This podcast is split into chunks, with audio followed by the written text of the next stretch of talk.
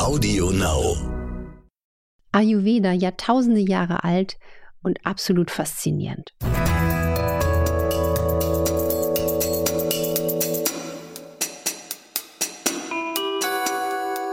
Dr. Anne Fleck, Gesundheit und Ernährung mit Brigitte Leben.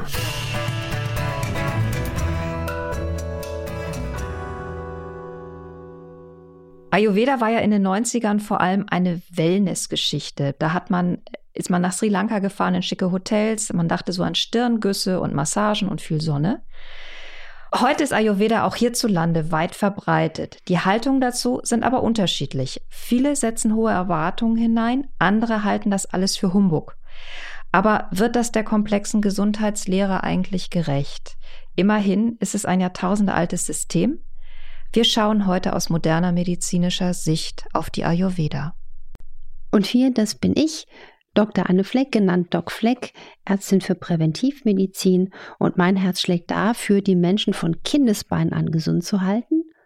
Und ich bin Maike Dinklage von der Brigitte Leben, das ist das Coaching-Magazin mit Anne Fleck. Anne, du hast ja eben im Intro schon gesagt, dass dich die Ayurveda fasziniert. Wann bist du denn darauf gestoßen und wann hast du angefangen, dich medizinisch auch für Ayurveda zu interessieren? Ich bin ja unglaublich medizinisch und wissenschaftlich neugierig. Und was ich faszinierend finde, auch an Ayurveda ist, der ganzheitliche Ansatz. Ähm, ich bin ja ausgebildet in TCM, in Akupunktur. Ich habe noch den FX Meyer Arzt gemacht. Ich war wirklich mal kurz davor, dass ich gedacht habe, und jetzt mache ich noch den Ayurveda Arzt, wo ich mir dann einfach aus Zeitmangel gedacht habe, das schaffe ich jetzt äh, fast nicht mehr, weil das Ayurveda hat einfach auch wie die zum Beispiel TCM diesen ganzheitlichen Ansatz. Es heißt ja auch übersetzt Wissen vom Leben. Und diese Vorstellung, dass man ein Ungleichgewicht ausgleicht, um den Körper individuell in Balance zu bringen, das ist medizinisch einfach zeitlos. Das ist modern und es ist sehr, sehr wichtig. Welche Aspekte findest du denn besonders gut und gibt es auch welche, die du eher kritisch siehst? Also was ich natürlich fantastisch finde, ist es eine Kombination aus Medizin, aus Empirie, aus Erfahrungswerten und auch eine Art Philosophie, ja, und das hat ja alles Auswirkungen auf unsere menschliche Gesundheit und auch auf das Entstehen von Krankheit, weil wir sind einfach wie so ein Strickpulli aus verschiedenen Knollen ge gestrickt aus aus Körper, Geist, Seele, auch dieser spirituelle Aspekt von Ayurveda finde ich persönlich sehr gesund.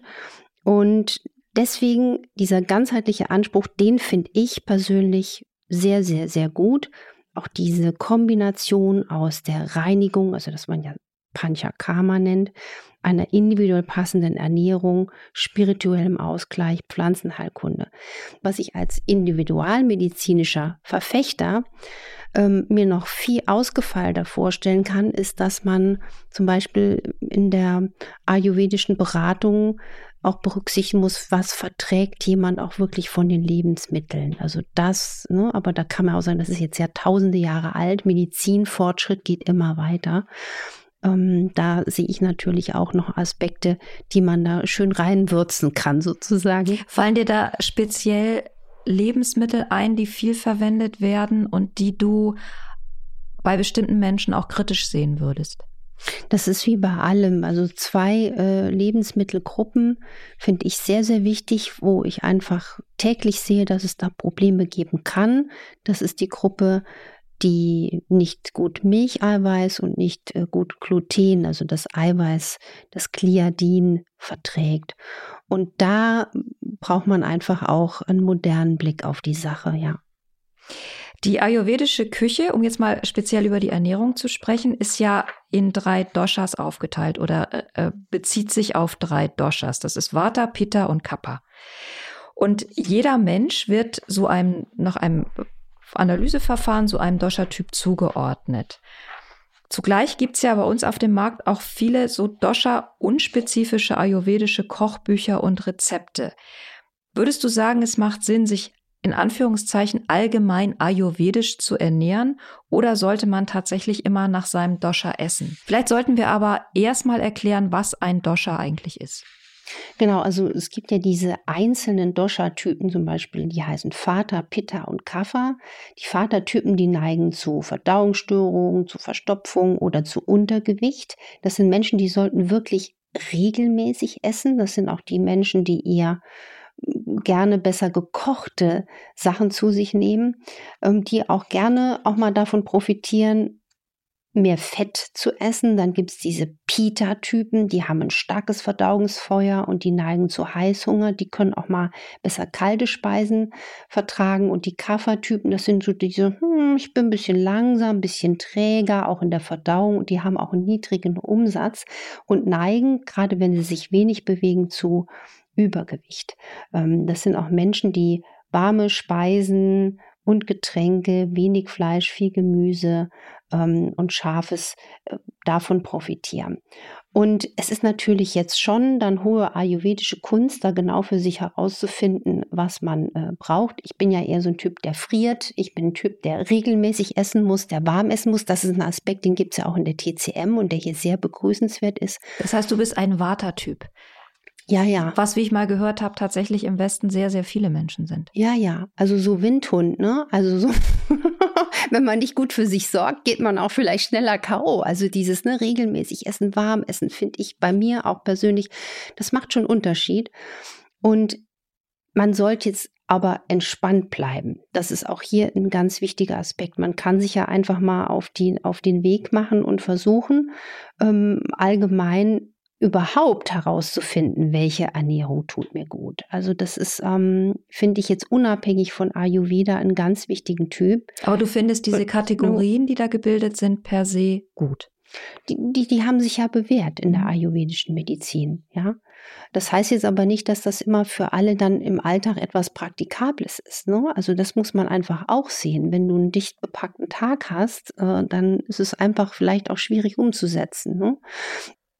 Also wer, wer sich für Ayurveda interessiert, der kann durchaus mal auch allgemein ayurvedische Rezepte probieren. Ich finde, es ist eine Bereicherung, weil da auch wieder ganz andere Aspekte des Würzens hinzukommen. Und das Heilmittel Gewürz wird ja komplett unterschätzt, auch in unserer eher klassischen westlichen Ernährung. Und, und da bin ich ein Riesenfan von, das wissen alle, die uns zuhören, der Einsatz von Fetten. Fette klug eingesetzt, Fette guter Qualität sind ein unglaubliches Heilmittel, sowohl innerlich wie äußerlich quasi an den Mann gebracht. Und das ähm, lebe ich ja auch in meinem, äh, in meinem Ansatz, dass das ein ganz, ganz wichtiger Aspekt ist.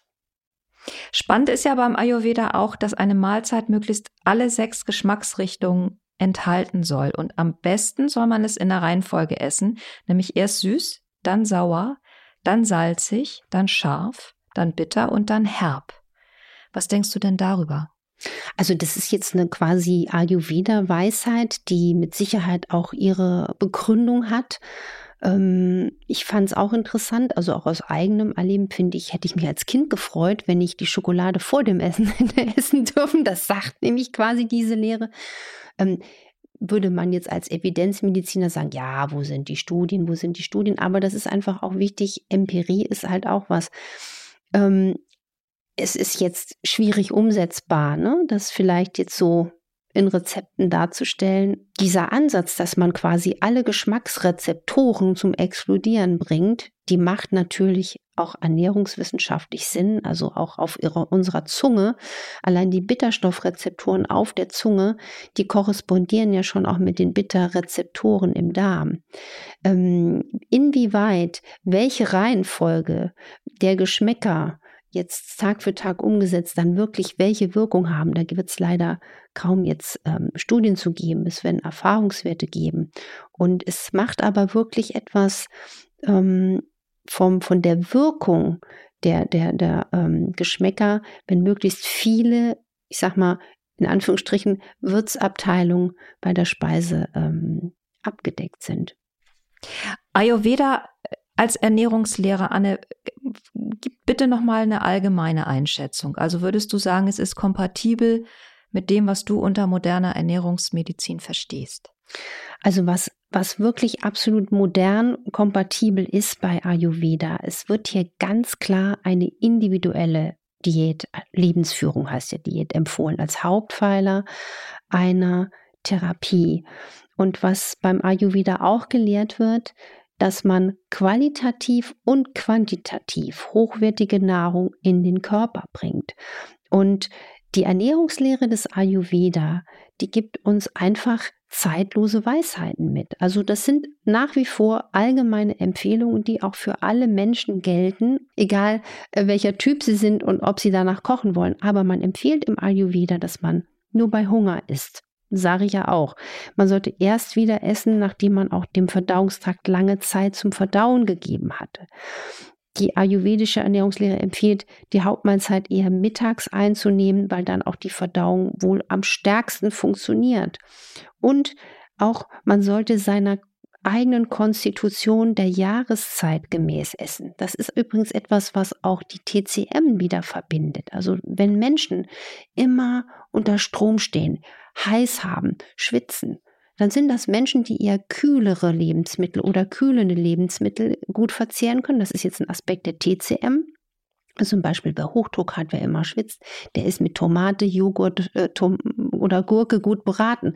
Wenn ich mich nur von geraspelten Möhrchen, Salat und Joghurt ernähren würde, wäre ich als Konstitutionstyp eine Dauerfrostbeule. Ja, also hier sieht man auch so schön, wie sich auch diese großen traditionellen Medizinformen, zum Beispiel Ayurveda und TCM, wie Geschwister die Hände reichen. Und was auch spannend ist, bei der ayurvedischen Ernährungslehre, sie empfehlen, Wasser abgekocht zu trinken und nie kalt. Das macht absolut Sinn, wenn man den Magen mit kaltem Wasser wecken, ist der eher frustriert, vertragen viele Leute nicht, also lieber zimmerwarm oder warm trinken, schluckweise trinken. Und auch empfehlen sie, trinken, wenn man durstig ist, was inzwischen modern belegt ist, wenn wir auch trinken, wenn wir durstig sind, genauso wie man essen soll, wenn man hungrig ist, dann fördern wir auch die Ausschüttung des Hormons Oxytocin. Das ist quasi das Kuschelhormon. Also das ist auch interessant, wie dieser Durstaspekt wichtig ist. Und das ist einfach liebevoll, individuell. Was auch sehr, sehr viel Sinn macht in dieser Lehre ist, dass man sagt, es sollen die natürlichen Bedürfnisse nicht unterdrückt werden. Also zum Beispiel, wenn man sagt, ich muss zur Toilette gehen, soll man nicht vier, fünf Stunden warten und seine Blase zu einer Krampfblase ausbilden. Das ist einfach ein ganz, ganz wichtiger präventivmedizinischer Aspekt. Ähm, oder auch zum Beispiel emotionale Bedürfnisse wie Weinen oder auch das Gähnen, also dieses Zulassen und dass man nicht quasi ähm, den Körper auch von der Emotion in ein Ungleichgewicht bringt. Und das ist einfach das Schöne, dass auch hier über diese Ernährungslehre wieder der Bogen zur Ganzheitlichkeit geschlossen wird. Was ich mir wünschen würde.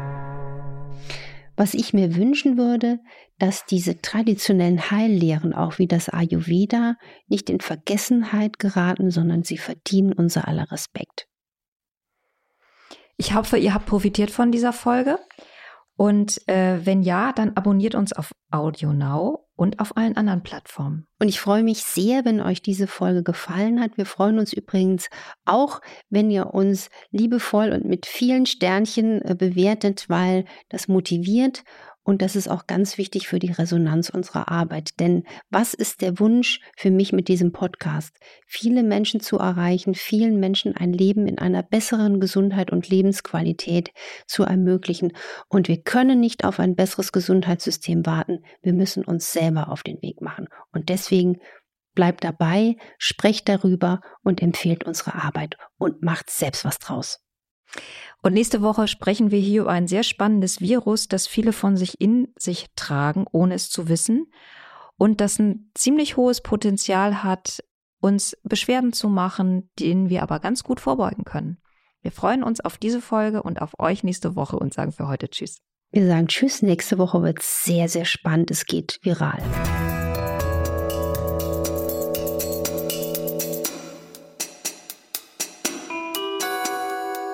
Dr. Anne Fleck, Gesundheit und Ernährung mit Brigitte Leben.